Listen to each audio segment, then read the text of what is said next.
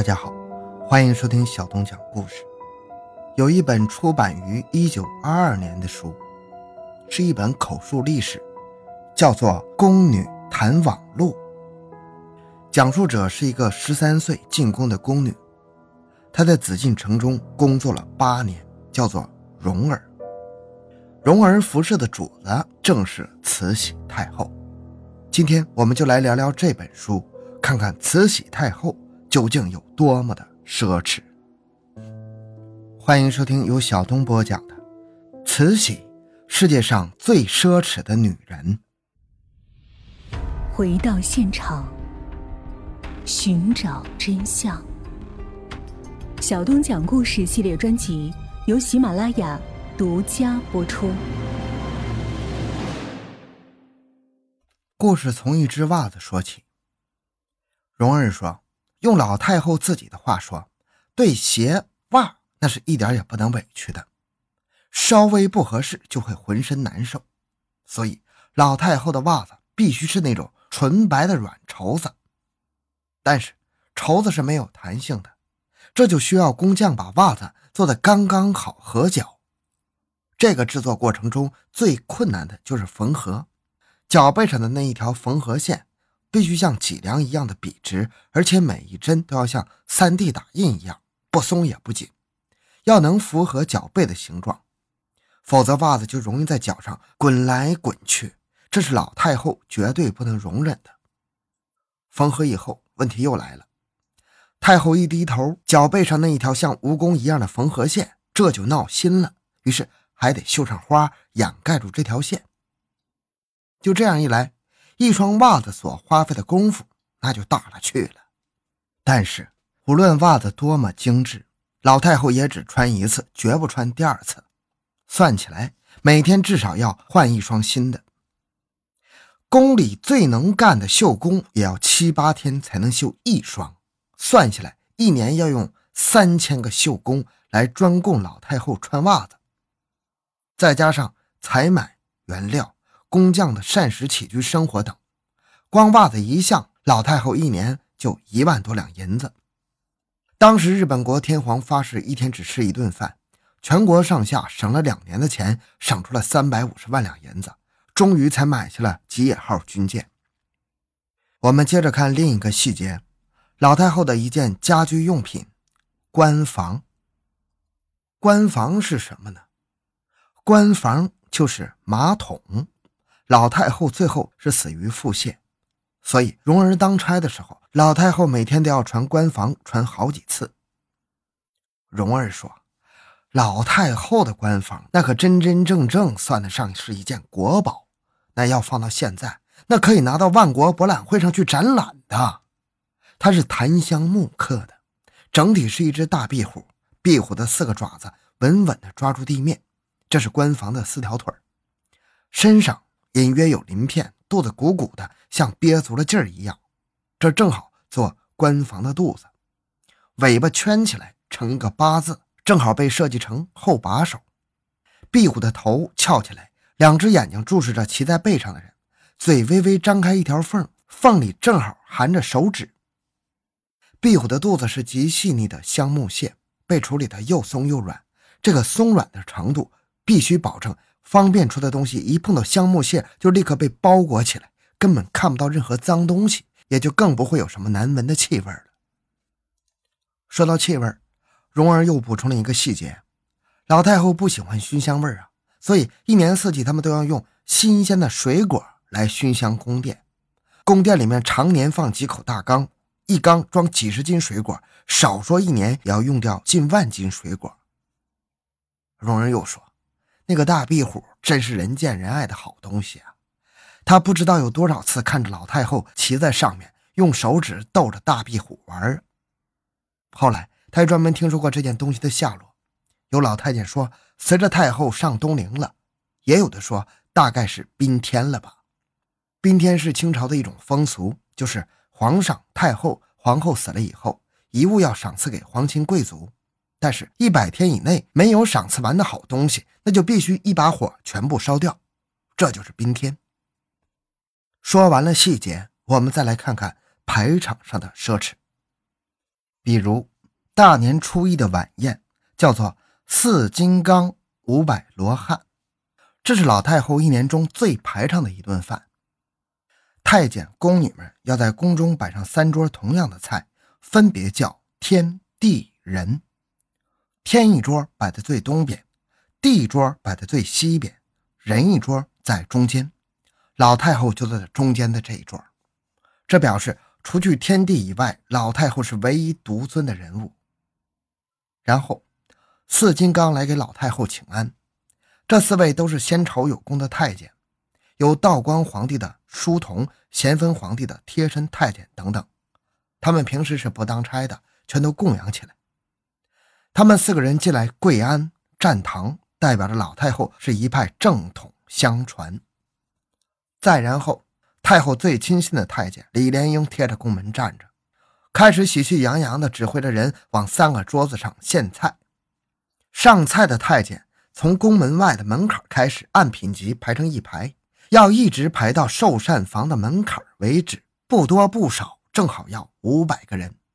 他们面前每隔五步一盏灯笼，像火龙一样直通寿膳房，这就叫四金刚。五百罗汉伺候西天太后老佛爷欢宴瑶池。这五百个太监是从几万名太监中精选出来的，一过腊八就开始训练，不许出一点差错。每天就练传菜、托盘每个太监练一天就要废掉两匹白布。但是宫里办事只求排场，丝毫不在钱力物力上打算盘。开饭前。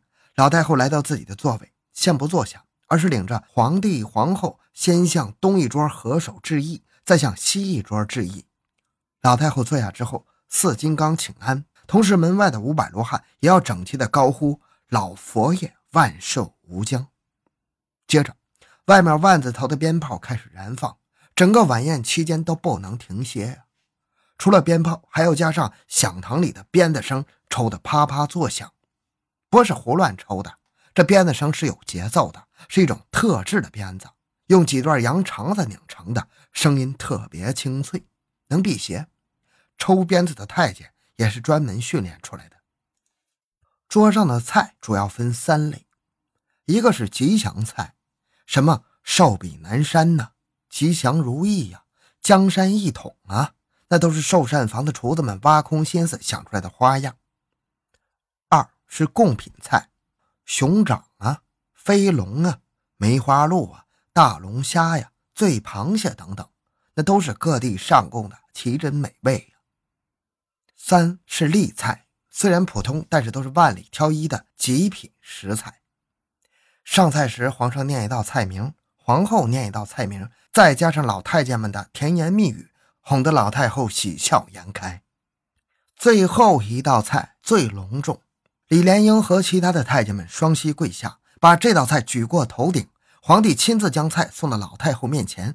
这是一盘煮的冻饺子，是老祖宗在入关前过节才能吃的美食。这表示吃饭不忘祖先。我们再来看看老太后日常吃饭是什么样。蓉儿说，宫里的早餐还保留着东北人的习惯，喝茶时要兑奶，叫做奶茶。老太后喜欢喝人奶和牛奶，奶茶都是储秀宫的小灶供应的。同时，寿膳房要送来各种粥，比如稻米粥，这一种就又分玉田红稻米、江南香茹米、淮南薏仁米等等，还有八宝莲子粥，以及各种茶汤，杏仁茶、鲜豆浆、牛骨髓茶汤等等。这些加起来一共有二十多样，另外还有几十样的早点，比如。八珍粥、鸡丝粥、麻酱烧饼、油酥烧饼、白马蹄、乳鸭肝、乳鸡胸等等。蓉儿接着又说：“老太后爱吃什么，恐怕谁也不知道。不但外人不知道，连伺候她的厨子们也不知道。为什么？因为不让你知道，不许你知道。谁要敢瞎吹老太后爱吃什么菜，爱吃什么点心。”脑袋是要搬家的，宫里绝不许谈这些。宫里但凡有什么小事都要往档案上记。但是皇后、太后喜欢吃什么是绝对不写的。如此一来，宫里就形成一个规矩，那就是老太后绝不会说“我今天想吃个什么”，然后让厨子照单子去做，而是每餐必须摆上一百二十几道菜，让老太后随意挑选。今天爱吃这个，明天也许爱吃那个，根本不让其他人猜透她一定吃某个菜。老太后也故意这样做，这就叫天意难测。让谁也摸不准老太后的脾气。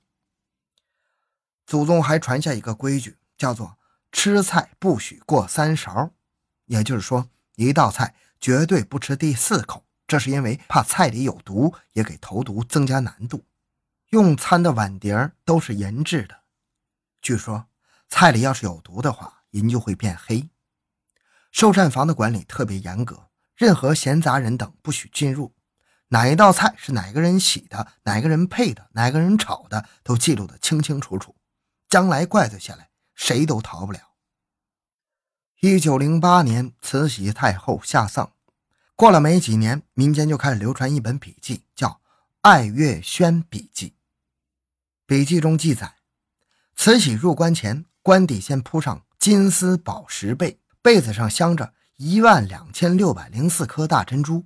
八十五块红宝石、蓝宝石，两块祖母绿，二百零三块碧玺白玉，再铺上一条绣满荷花的丝绸被，上面镶满了五分重的珍珠两千四百颗，再上面是一层绣满了两分重珍珠的薄被，头部是一个碗口大的翡翠荷叶，脚下是一个面盆大的碧玺莲花，还有两个分别价值五百万两的翡翠西瓜等等。各种奇珍异宝数不胜数啊！笔记中还说，为了固定躯体，棺材中的所有缝隙在最后下葬前都被用珍珠宝石填满。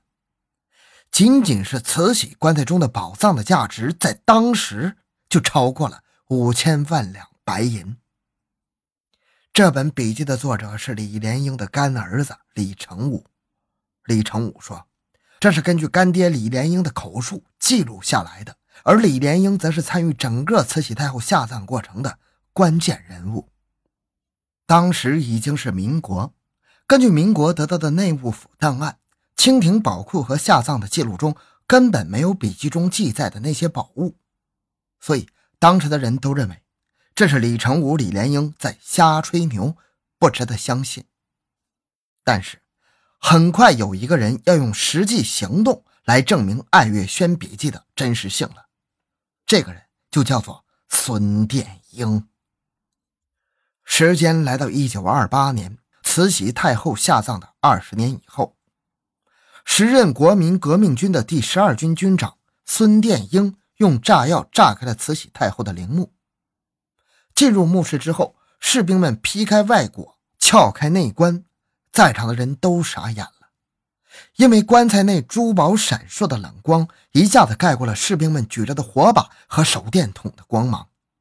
慈禧墓被洗劫一空，不久以后就陆续有宝物出现在市面上，这当中包括一顶凤冠，冠上有一颗四两重、鹅蛋大小的东珠。东珠是指东北松花江、黑龙江流域特产的珍珠。当时估值一千万两白银。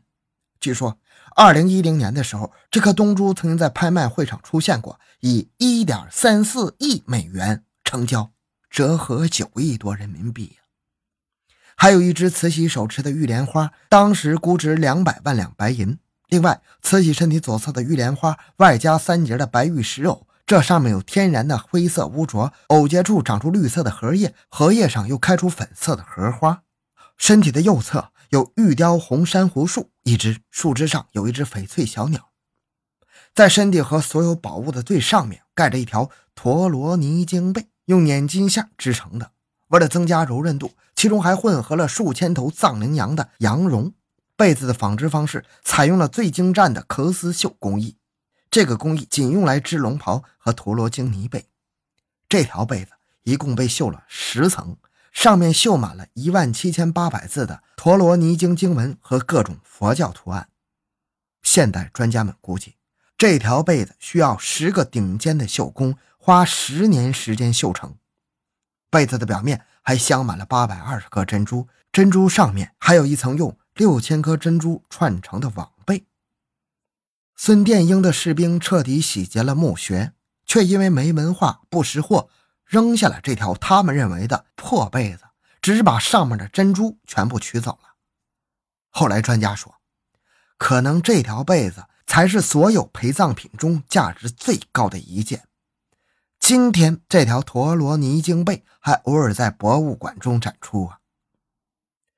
上面这些也只是在市面上出现过的宝物。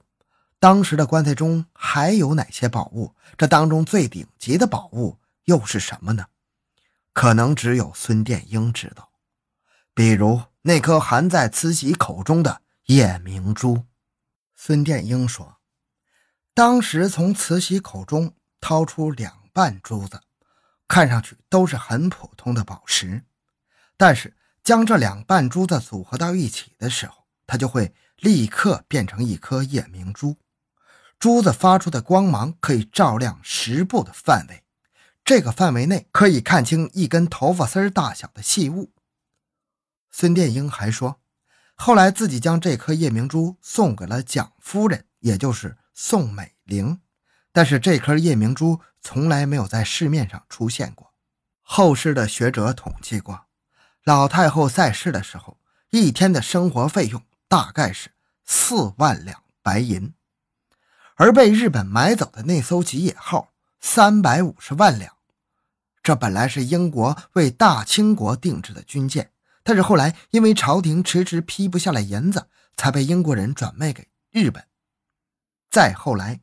吉野号成了甲午海战中日军的主力军舰。老太后六十岁过生日，花了一千万两银子；修颐和园花了三千万两银子，而组建整个北洋水师也差不多只花了一千万两银子。对于慈禧太后的奢侈，网络上一直流传这样一种说法：这种奢侈根本无法用金钱来衡量，她的奢侈。是以整个大清国为代价的，大清国才是他真正的陪葬品。好了，今天的故事就讲到这里。小东的个人微信号六五七六二六六，感谢您的收听，咱们下期再见。